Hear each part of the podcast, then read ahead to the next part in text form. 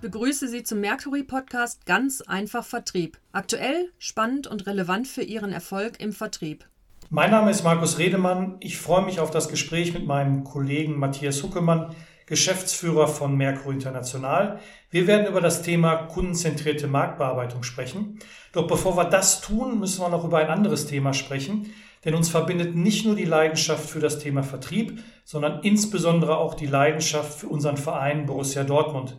Deswegen die erste Frage, Matthias. Wie siehst du die letzte Saison? Das war, Markus, eine sehr eigenartige Situation, speziell in der zweiten Saisonhälfte, ohne Stimmung, ohne Emotionen, so habe ich es wahrgenommen. Das ist ja gerade bei unserem Verein in Dortmund äh, besonders wichtig, dass die Zuschauer die Mannschaft nach vorne pushen, ein wichtiger Erfolgsfaktor. Beim Zuschauen am Fernsehen, selbst wenn man bei Sky die Taste Stimmung gedrückt hat, fühlte man sich irgendwie in einer anderen Welt. Soll keine Entschuldigung sein für die nicht errungene Meisterschaft. Zweiter Platz ist sicherlich aller Ehren wert.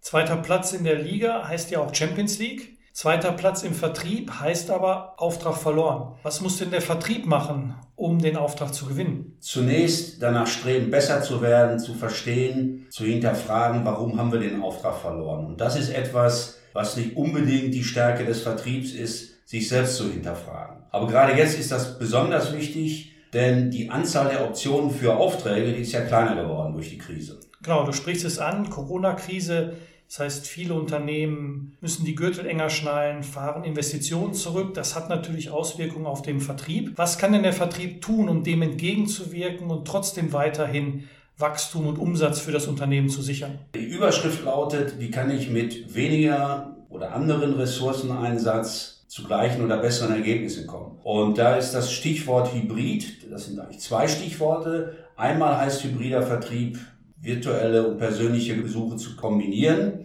Wo macht das Sinn? Immer da, wo, wo der Kunde sagt, ich will keine persönlichen Besuche und das zu kombinieren, also die Anzahl der virtuellen Besuche mit den persönlichen Besuchen, das ist eine Möglichkeit. Das reduziert Reisezeiten. Wir wissen, wenn ich 50.000 Kilometer im Jahr im Auto sitze, dann heißt das 50 Tage, die im, im Auto verloren gehen. Und das ist eine Möglichkeit, besser, effizienter zu werden. Man nennt hybriden Vertrieb aber auch, wenn ich den Innendienst stärker in die aktive Verkaufsrolle reinbringe. Das heißt, er kann zum Beispiel kleinere Kunden betreuen, er kann Cross-Selling, Upselling durchführen, das heißt auf gut Deutsch mehr verkaufen. Diese beiden Optionen helfen mir, effizienter zu werden. Das heißt, Innendienst, Außendienst stimmen sie stärker ab, sorgen für eine höhere Kontaktfrequenz und damit Marktdruck am Ende des Tages. Welche Voraussetzungen müssen dafür erfüllt sein? Ganz wichtig ist, ähnlich wie in der Fußball-Bundesliga, in der Zeit, wo keine Zuschauer da sind, muss ich mich darauf vorbereiten, muss sehen, wie ich damit klarkomme, weil die Situation eine ganz andere ist. Und so ist es jetzt auch zu verstehen, virtuelle Formate,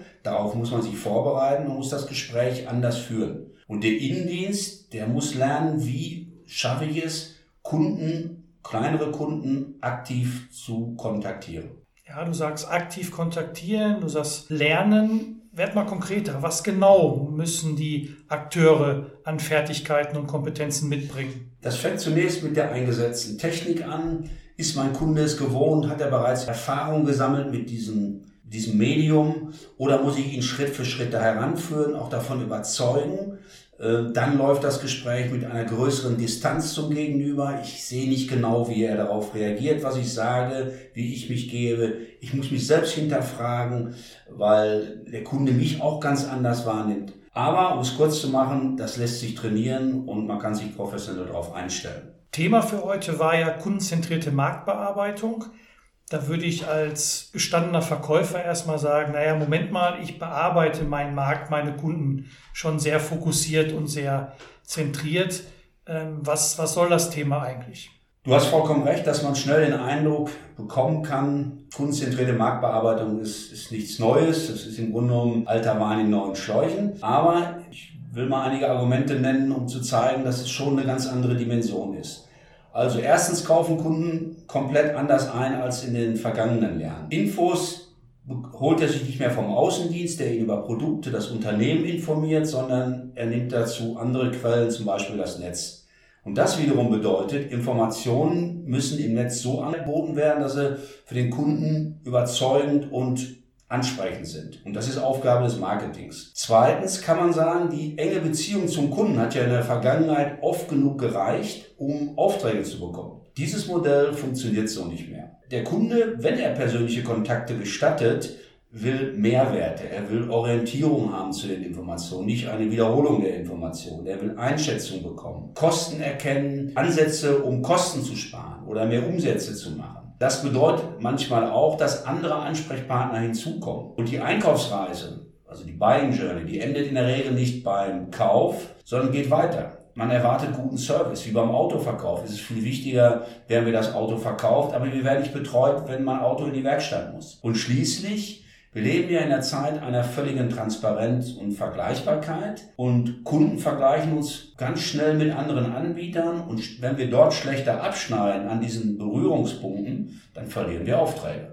Wenn ich deine fünf Punkte jetzt so nehme, dann nehme ich für mich daraus mit, dass die Gespräche mit den Kunden hochwertiger, aber damit auch schwieriger und komplexer werden.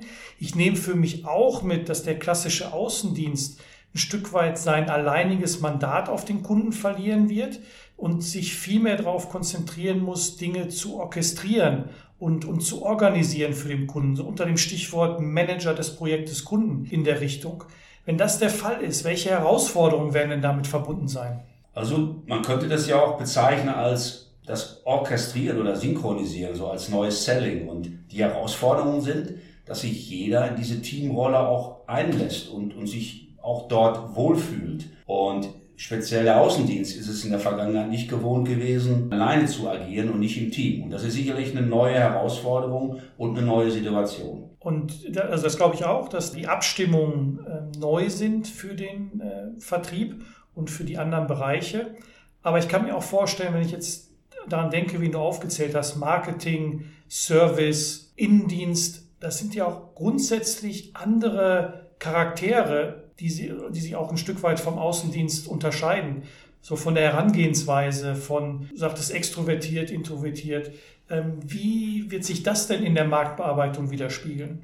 Absolut. Also jetzt muss man sagen, dass die Akteure grundverschieden sind. Wie du es gesagt hast, der Außendienst ist eher extrovertiert, deshalb hat er sich auch den Job ausgesucht. Beim Innendienstmitarbeiter ist es vielleicht eher umgekehrt. Und das ist letztendlich ähnlich wie bei einem Orchester. Man sagt dort ja, wenn man, ich habe so Untersuchungen gelesen, wenn man sieht, wer welches Instrument spielt, dann kann man erkennen, was, welcher Typus das ist. Also zum Beispiel sind angeblich Blechbläser besonders trinkfreudige Draufgänger und Streicher sind ehrgeizige Dieven und die Holzbläser sind wiederum schüchterne Einzelgänger. Kurzum, alles unterschiedliche Menschentypen und die Aufgabe besteht eben darin, die zusammenzuführen und auch zu akzeptieren, dass die Menschen unterschiedlich sind. Und was man jetzt sehen muss, wie kann man diese unterschiedlichen Akteure dazu bringen, gemeinsam das Konzert zu geben. Ich bin immer noch fasziniert, dass du noch Zeit hast, neben dem Kicker dich mit Studien zu äh, Konzertspielern, äh, Orchestermusikern und ähnliches zu beschäftigen. Aber es ist ja auch gut, über den Tellerrand hinauszublicken, was ja auch für den Vertrieb, wie wir jetzt halt festgestellt haben, wichtig ist, wenn er entsprechend die verschiedenen Bereiche orchestrieren will, so wie du es genannt hast. Was kann denn an Rahmenbedingungen vom Unternehmen geschaffen werden, damit das auch wirklich zum Erfolg führt? Also ganz wichtig an Rahmenbedingungen möchte ich an einem Beispiel erklären, sind zum Beispiel, bisher hatte man unterschiedliche Ziele in den einzelnen Abteilungen. Es gibt unterschiedliche Formen der Entlohnung. Nehmen wir mal das Thema Entlohnung. Ähm, ein Außendienster wird erfolgsabhängig, meistens umsatzbezogen entlohnt. Aber ist es jetzt nicht so in diesen Marktbearbeitungsteams, wie wir es besprochen haben, oder im Orchester, dass letztendlich nur wenn alle erfolgreich und gut spielen, der Umsatz rankommt. Also wie belohnen, wie belohnen wir das und wie entlohnen wir das? Variabel nur für den Außendienst oder für alle? Ich nehme für mich zwei Dinge mit. Das eine ist hybrider Vertrieb in den verschiedenen Ausprägungsformen, Face-to-Face -face und Online, Innendienst, Außendienst stärker verzahnt und dann im nächsten Schritt die Verzahnung noch weiter treiben in Richtung kundenzentrierte Marktbearbeitungsteams. Wenn jetzt ein Unternehmen das umsetzen will, was sind die drei Tipps, die drei Erfolgsfaktoren, die du mitgibst? Also erste ist unbedingt den Menschen klar machen, die in dem Team spielen oder in dem Orchester. Warum ist es wichtig? Dass die Veränderung kommt nicht, weil es sich irgendein Manager überlegt hat, sondern der Kunde will das. Und deshalb ist es wichtig zu verstehen, warum diese Veränderung. Da muss man das gemeinsam entwickeln. Also der Buying Journey sollte die Selling Journey folgen. Zweitens, ganz wichtig, dass die Führung dahinter steht und die Teams mitnimmt. Und zu guter Letzt Training, Training, Training, wie es ein guter Sportler auch macht. Wir können natürlich unseren Podcast nicht beenden, ohne nochmal auf Borussia Dortmund zu sprechen zu kommen. Wie sieht dein Ausblick aus, Matthias? Was wird unser Verein in der neuen Saison schaffen? Der Vertriebler ist und bleibt positiv, deshalb ist mein Tipp, Dortmund wird deutscher Meister 2021. Ein besseres Schlusswort kann es eigentlich nicht mehr geben. Sie hörten den Podcast von Mercury International, dem Beratungs- und Trainingshaus für den Vertrieb. Wenn Sie mehr Informationen wollen, einfach eine E-Mail an info@mercury.de mit C und I oder entdecken Sie weitere spannende Informationen auf unserer Homepage mercury.de, ebenfalls wieder mit C und I. Wir freuen uns auf Sie.